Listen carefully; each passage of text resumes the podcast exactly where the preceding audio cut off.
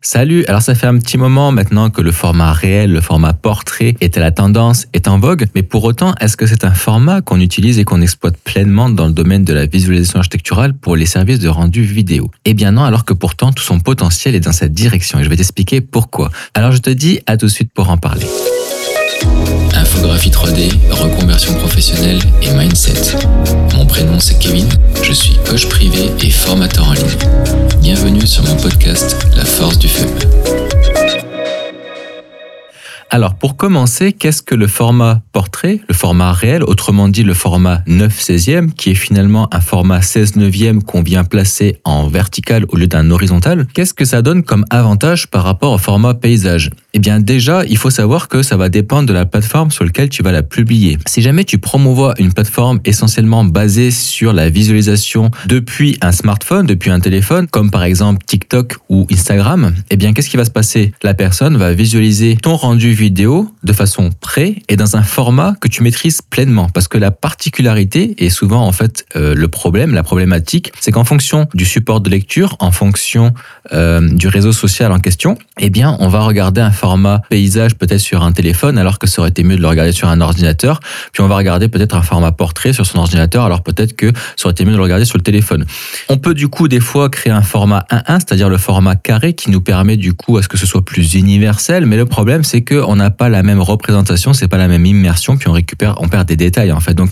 c'est pas forcément un format, même s'il est universel, en fait il y a un sacrifice à faire pour ce format-là, souvent utilisé pour faire des portfolios euh, sur Instagram ou des choses comme ça, euh, une forme de vignette. Euh, des fois on a envie d'avoir un format paysage pour mettre sur un fond d'écran d'ordinateur ou pour visualiser sur un téléviseur ou pour mettre sur un site internet. Donc le format 16 neuvième est un format universel qui a été adopté à la base par rapport au téléviseur, est arrivé par la suite les formats portraits, les formats réels qui sont de plus en plus en vogue. Et pourtant, on n'exploite pas ce format-là. Alors que finalement, on pourrait faire d'une pierre deux coups, c'est-à-dire faire d'un format paysage un format portrait, ou bien alors faire d'un format portrait un format paysage si jamais on récupère plusieurs formats portraits pour faire des séquences animées dynamiques on a la possibilité, depuis un format, d'en faire des dérivés. Ça prend pas forcément beaucoup plus de temps. Donc, qu'est-ce que je veux dire par là? Le fait que ce soit un format qui est orienté et prédestiné à la visualisation sur un smartphone, sur un téléphone, ça fait qu'on a la maîtrise totale de ce qu'on va mettre en avant. Et donc, on peut axer le regard, on peut axer l'interprétation, la direction artistique, et puisqu'on va mettre en avant les points forts, les axes de dynamique, de direction, tout ça,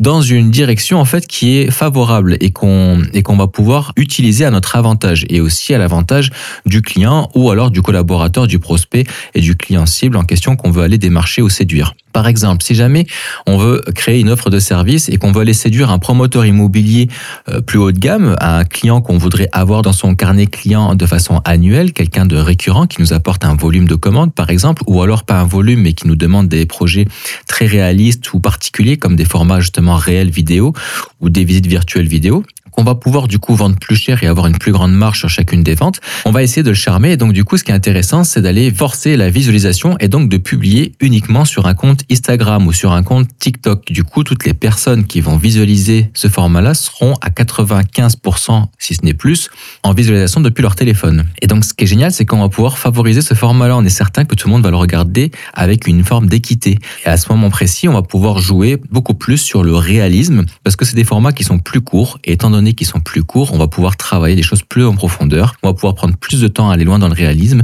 C'est quelque chose qui nécessite pas beaucoup d'attention parce que tu sais que l'attention sur les réseaux sociaux est de plus en plus diminuée et donc l'attention d'un client ou d'un prospect ou d'une personne euh, va être beaucoup plus courte. Faut savoir que en moyenne, une personne sur un site internet va, va regarder et déterminer un site internet euh, dans les trois premières secondes. Si jamais elle n'a pas eu un coup de cœur, elle va quitter la page, elle va retaper une recherche sur Google et elle va chercher un autre euh, site internet par rapport à son besoin et à sa recherche. Donc, on va dire qu'on a entre 3 et 8 secondes pour capter l'attention d'une personne. Et donc, le format réel est prédisposé pour ça parce qu'en général, on fait des vidéos portraits aux alentours de entre 30 et 1 minute 30. Donc, entre 30 secondes et 1 minute 30. Des fois, ça peut aller jusqu'à 2 minutes. Euh, au-delà, ça commence à devenir lourd, ne serait-ce qu'en termes de production et aussi en termes de visionnage. Donc, en général, un format court, moins de 1 minute, c'est avantageux. En tout cas, pour le format TikTok et le format Instagram, puisque Facebook a tendance à privilégier par rapport à l'algorithme les vidéos qui sont supérieures à 1 minute 30 ou qui avoisinent les 1 minute 30. Donc c'est pour ça que ça peut être intéressant au début de faire une vidéo maximum de deux minutes qui sera écourtée pour le format Instagram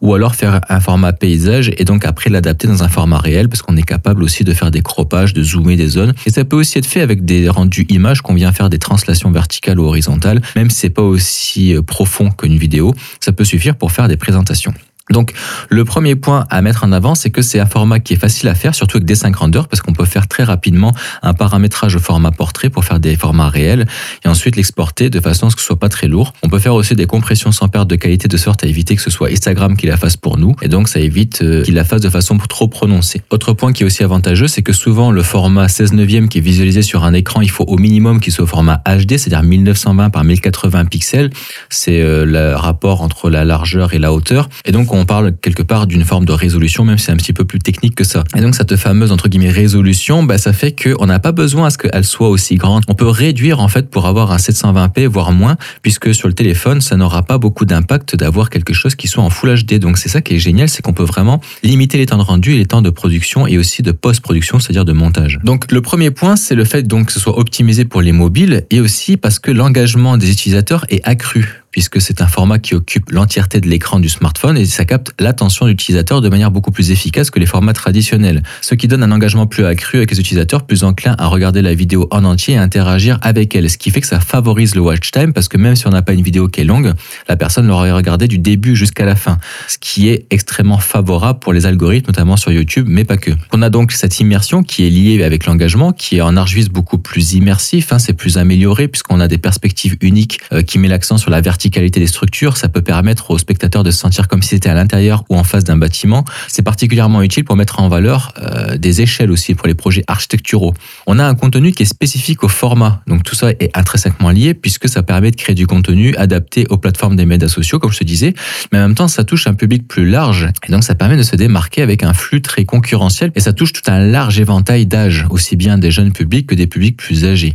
Ça met en avant aussi l'innovation et la créativité parce que c'est euh, en ArchViz, c'est un nouveau cadre, donc ça incite justement à l'innovation et ça pousse à réfléchir différemment sur la manière de présenter les projets euh, en exploitant justement cette fameuse verticalité et aussi en expérimentant des angles et des compositions qui ne sont pas possibles de mettre en avant avec des formats plus traditionnels, notamment avec le format 16 neuvième. Donc il y a aussi cette rapidité et cette efficacité que je voulais mettre en avant puisque les vidéos courtes au format portrait, elles peuvent être vraiment produites et publiées plus rapidement et elles peuvent facilement être envoyées dans un mail. Ça permet du coup aux architectes et aux visualisateurs 3D de partager des mises à jour des projets, des teasers ou même des aperçus de façon plus efficace et presque dit en temps réel. Et enfin, moi, je, je ce point-là sur le fait que c'est un format qui est d'avenir, puisque de plus en plus, comme l'a prononcé Instagram, ils allaient axer tout sur le format portrait, le format vidéo. Et en même temps, c'est aussi le cas de Spotify et c'est également le cas de TikTok et de Facebook, sans oublier YouTube, qui YouTube devient une plateforme universelle parce qu'à la fois, elle est mise en avant pour le podcasting, à la fois, elle est mise en avant pour le format court, pour le format long. En même temps, c'est quelque chose qui est intemporel parce qu'il y a du référencement qui est propre à YouTube, puisqu'il faut savoir que YouTube appartient à Google, et donc tous les mots-clés, les recherches, le référencement naturel dit SEO, est lié aussi avec le référencement des vidéos. Et je me suis rendu compte avec des tests, des A-B testing plus tard, qui faisaient euh, une préférence, une nette préférence dans les résultats Google. J'apparaissais dans les premiers résultats, comparativement à l'autre où j'étais en seconde page, par rapport à une page dédiée, même s'il faut faire attention au duplicate content, c'est-à-dire qu'il ne faut pas reproduire deux pages sur son site internet qui ont exactement les mêmes textes et encore moins du texte copié d'une autre page de site internet, enfin d'un autre site internet, parce que là après tu bascules en liste noire. Et donc je me suis rendu compte en faisant ces A/B testing que mes pages sur lesquelles il y avait un renvoi vers une vidéo YouTube qui était même pas en plus prédestinée au public, en fait elle était juste euh, en partage non répertorié uniquement avec le lien. Eh bien ça m'avait apporté des points, ça m'avait apporté un meilleur résultat. Et donc les vidéos YouTube sont des vidéos qui sont intemporelles, parce que les mots clés sont toujours valables dans les résultats de recherche, sont toujours valables aussi et utilisables pour du référencement SEO. Donc YouTube est une plateforme extrêmement importante pour nous les créateurs de contenu, mais pas que si tu veux faire un portfolio, comme je te le préconise. D'ailleurs, je ferai un épisode à part entière là-dessus parce que maintenant il y a des outils qui permettent des portfolios de façon très rapide et gratuite sur lesquels on peut aussi publier des vidéos et pourquoi pas aussi au format réel. On pourrait même faire un portfolio spécifiquement format réel et un portfolio spécifiquement format paysage pour que l'utilisateur peut cliquer sur l'un ou sur l'autre et visionner en fonction euh, de son support de visualisation. Donc c'était quelque chose que je voulais mettre en avant parce que l'adaptation au format portrait pour les rendus 3D en argile, ça peut non seulement améliorer améliorer l'engagement et l'immersion, mais ça peut aussi ouvrir des nouvelles voies à la communication, notamment d'un point de vue marketing et aussi d'un point de vue du référencement pour les projets architecturaux. Voilà tout, j'espère que c'est quelque chose qui t'a amené une nouvelle fois un axe de réflexion. Si jamais tu as aimé cet épisode, eh bien, je t'invite à me laisser une note pour me le faire savoir ou si tout simplement tu aimes mon podcast d'un ordre plus général. Je te remercie pour ton écho jusqu'ici et puis je te dis à la prochaine. Salut